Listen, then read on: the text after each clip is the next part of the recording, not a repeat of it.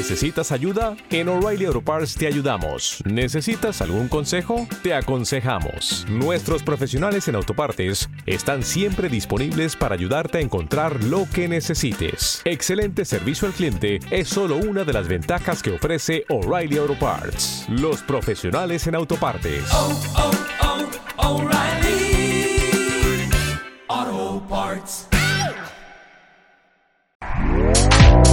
Este podcast forma parte de Evox Originals.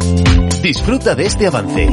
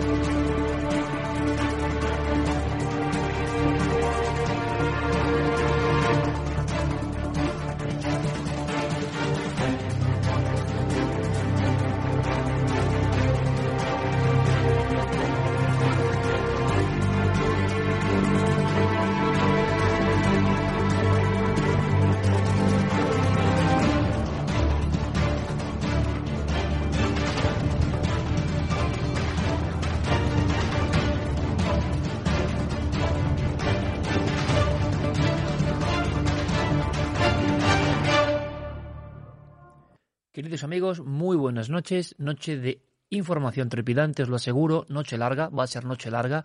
Así que preparaos, ¿de acuerdo?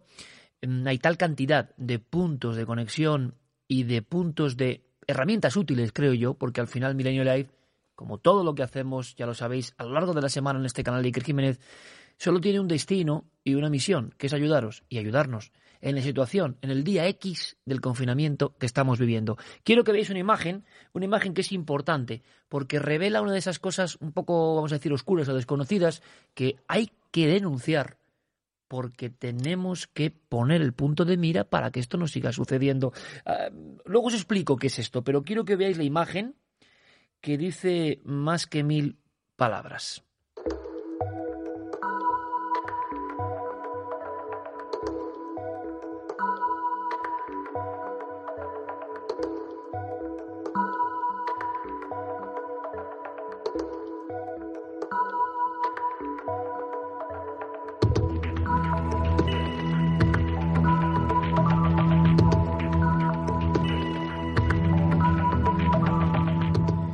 Hemos hablado con eh, personal del ámbito de la recogida de residuos.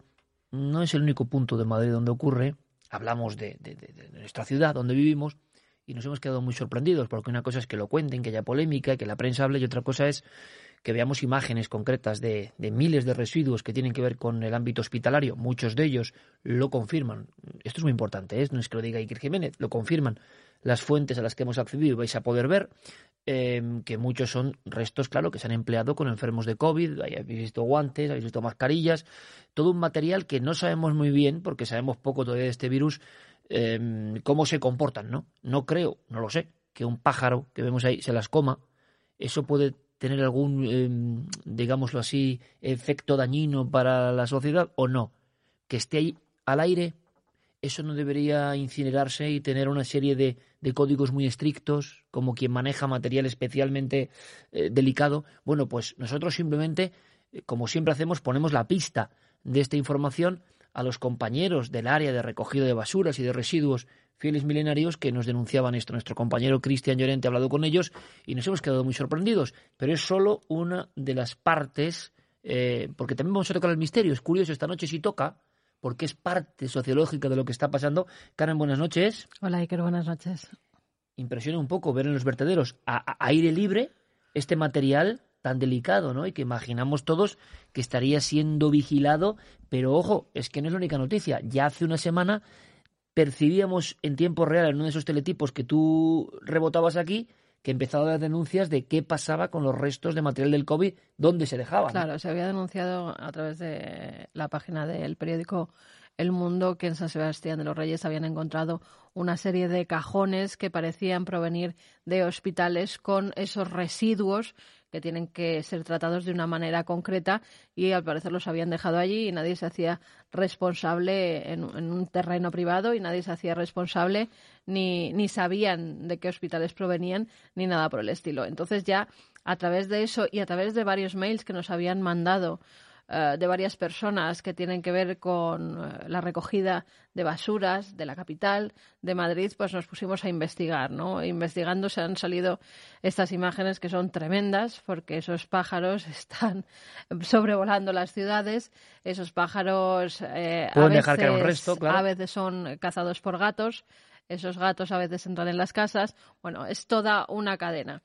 Así que vamos a ver lo que nos dicen esta noche los expertos en esa investigación también que, que, hemos hecho, pues como hemos podido, a través de las personas que nos envían la información, el material y de nuestro equipo que se pone a investigarlo y hace pues esa labor que ahora desde el confinamiento es lo único que, que Bueno. podemos hacer. Sobre todo, Iker, antes de empezar Sí. con todas estas cosas, dar el pésame a esas familias que han perdido a, a seres queridos a esos que están en el hospital, que algunos nos escriben porque ya han mejorado y se están poniendo algunos de los programas, yo le digo, bueno, ahora no lo pongáis, ya cuando estéis un poquillo mejor, poneros los de antes que solo sean de misterio, pero aún así nos agradecen mucho el estar acompañados y a toda esa gente que está en proceso de recuperación o en sus casas y lo están pasando pues un poquito mal, pues bueno, para todos ellos nuestra energía positiva.